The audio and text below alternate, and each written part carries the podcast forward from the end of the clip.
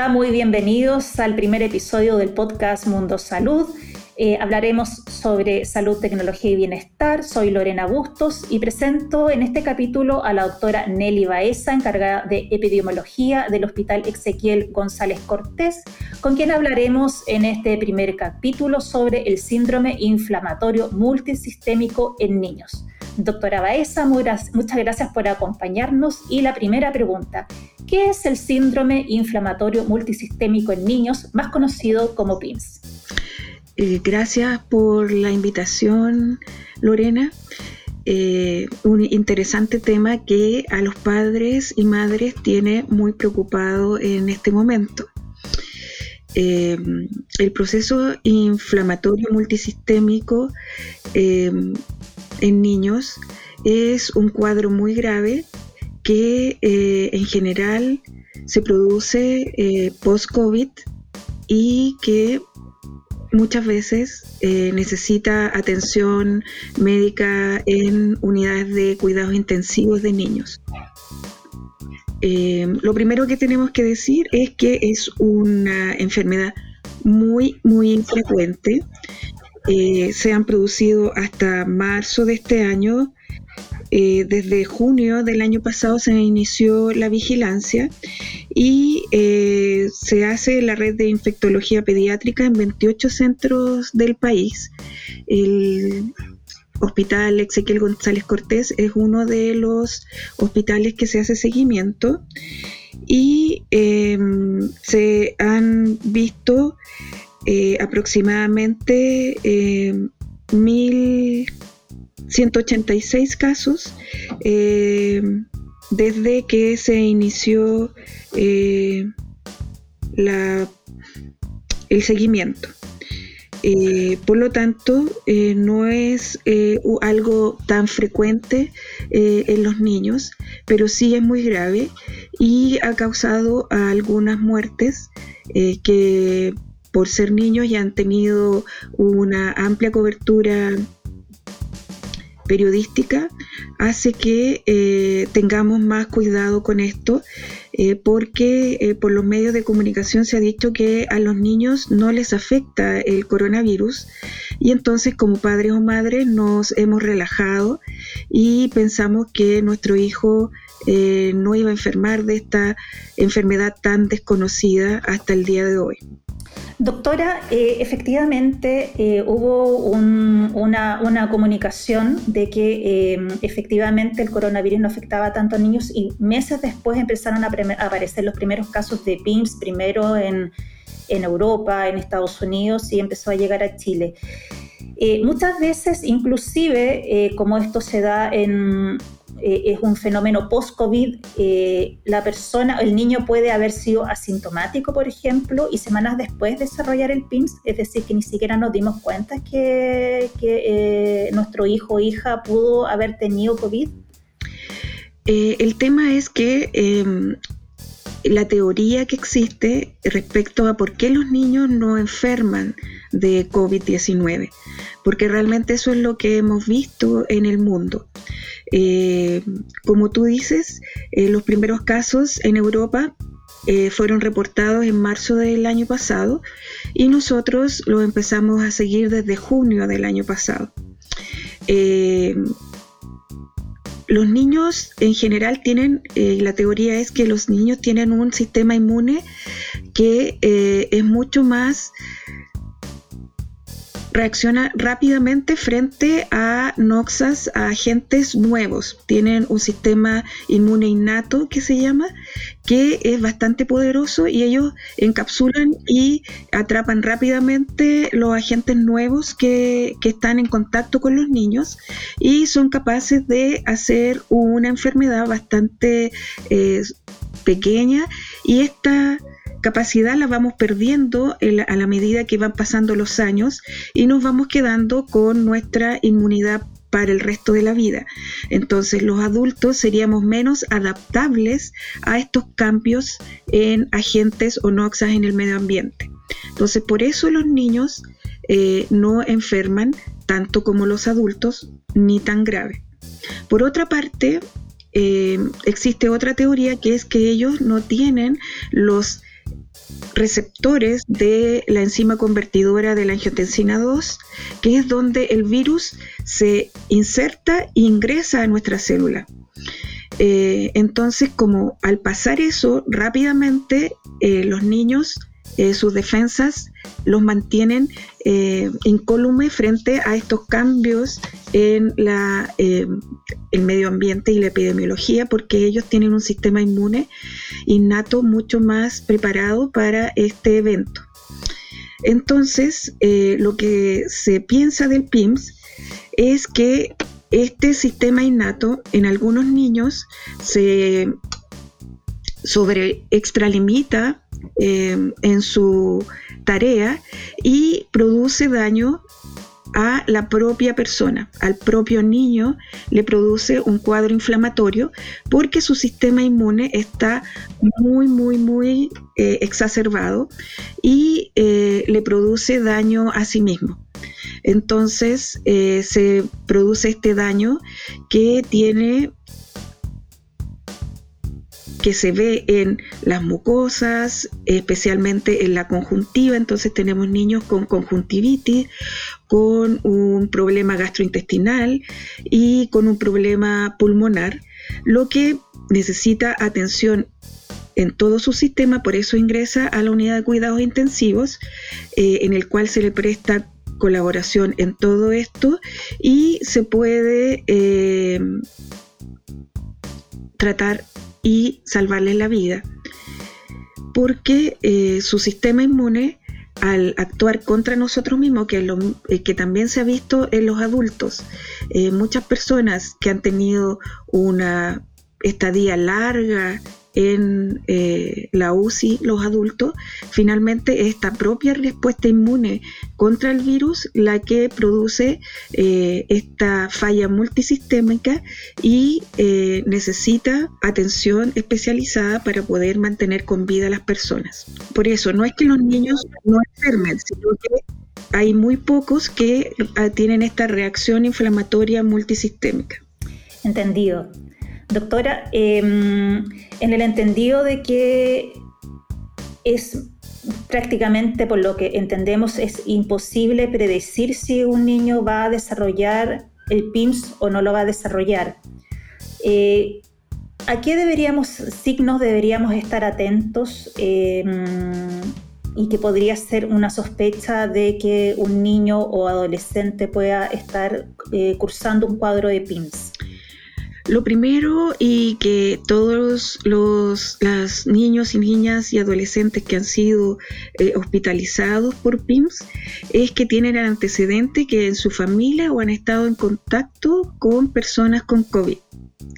Ellos pueden haber estado positivos o negativos eh, en un principio, pero en su familia ha habido COVID. Entonces, si yo como papá, como abuelo, eh, dentro de mi familia he estado en contacto, con, los niños han estado en contacto conmigo, eh, tengo que tener en cuenta y eh, estar alerta a que mi hijo o hija o adolescente podría estar desde que la familia tuvo COVID hasta ocho semanas después, en promedio, pueden aparecer eh, los signos y síntomas de esta enfermedad inflamatoria multisistémica. Entonces, en general, hay que preguntar si es que la familia ha tenido contacto, al menos en los dos meses anteriores a que uno está en la consulta, em, algún contacto con, con COVID-19. Segundo es que tiene que tener al menos tres días de fiebre. ¿ya? Esto es importante porque eh, si con consultamos previamente o precozmente eh, con 24 o 48 horas de fiebre, eh, lo más probable es que no se sospeche todavía y que no se tenga ninguna conducta. Se necesita todavía tres días de fiebre para poder partir con todos los exámenes que hay que tomar, que son bastantes, para poder evaluar todos los sistemas de ese niño. Entonces, tres días de fiebre a los cuales se agrega conjuntivitis muchas veces eh, o en el sistema digestivo diarrea y vómitos o em, que aparecen puntitos en la piel, como una alergia, como, un, eh, como una peste, un exantema, pero que tiene eh, la característica de ser una eh, más unas petequias que se llaman nosotros, o sea, cuando uno las aplasta o pasa el dedo por encima de ellas, no desaparecen. esas lesiones son más graves que las que son solo puntitos y que si tú pasas el dedo por encima, estas desaparecen. ¿ya? Em, entonces, la fiebre y algunos de estos y dos de estos signos o síntomas que presenta el niño nos hace sospechar que eh, pueda estar con PIMS.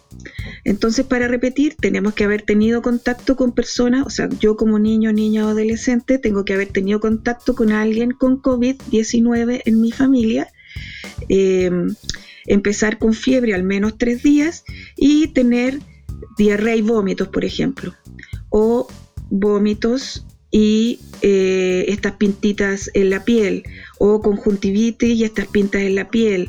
Es lo más eh, cercano, digamos, a eh, el PIMS. Tenemos que hacer nosotros las diferencias con otros cuadros, ¿ya? Pero que son poco frecuentes. Perfecto, doctora. El cuadro de PIMS siempre es necesario tratarlo en hospitalización. una vez que está detectado ya el PIMS, ¿es posible un manejo en el hogar, por ejemplo, de, esta, de este síndrome? Eh, en general, eh, lo que se ha tendido a hacer, porque como los casos son pocos semanalmente, eh, si revisamos la estadística durante el verano, por ejemplo, fueron uno o dos por semana. Llegamos a tener 19, 23 durante el pic del, año pasado en todo el país. Eh, generalmente se han hospitalizado a todos los niños porque como no sabemos aún muchas eh, certezas respecto al cuadro, cómo va a evolucionar y si puede eh, empeorarse, hemos preferido, cuando sospechamos PIMS, hospitalizar a estos niños, niñas y adolescentes. Los cuadros ominosos que hemos conocido que los niños han fallecido, eh, en lo que hemos fallado ha sido en eso, en la atención sanitaria, por problemas eh, con la previsión de los padres, con la oferta hospitalaria en los lugares eh, más extremos del país. los que yo conozco personalmente es un niño de Puerto Montt que consultó en distintos eh, lugares hasta que finalmente se sospechó y se hospitalizó, pero ya era tardíamente, cuando llevaba ya más de tres o cuatro días con eh, ya estos síntomas más generalizados. Y otro en la región metropolitana, que fue algo parecido eh, y tuvo un, un desenlace fatal. Entonces, si es que yo soy un padre o madre que nos dicen que tenemos que esperar en la urgencia, eh, debemos hacerlo. Es eh, mucho mejor estar, tal vez, aunque es un poco indigno aún, eh, y tenemos que trabajar porque eso cambie, quedarse sentado en una silla tal vez por la falta de camas, eso es más seguro que llevárselo a la casa, eh, volver a, consultar, llevárselo a la casa, volver a consultar. Creo que hay que ser más estoico y quedarse en el servicio porque si le pasa algo a ese niño, eh, va a estar la atención sanitaria inmediata, no como en nuestra casa que tenemos que tal vez subirnos a un autobús, esperar el traslado o que venga una ambulancia o si estamos muy lejos, como es lo que pasa con las personas de Puerto Montt que se fueron hacia el norte, a Puerto Vara finalmente eh, fue hospitalizado este menor.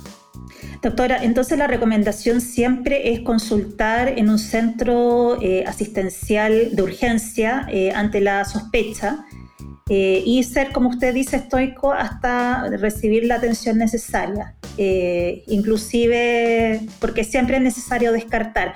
Ahora bien, con la evolución que ha tenido la pandemia, y ya vamos en nuestro segundo año eh, de pandemia, se espera, por ejemplo, que aumenten los casos de PIMS, eh, considerando que eh, cada vez está, ha ido como aumentando la cantidad de población infectada en, en personas menores de 50 años. ¿Existe alguna perspectiva sobre eso?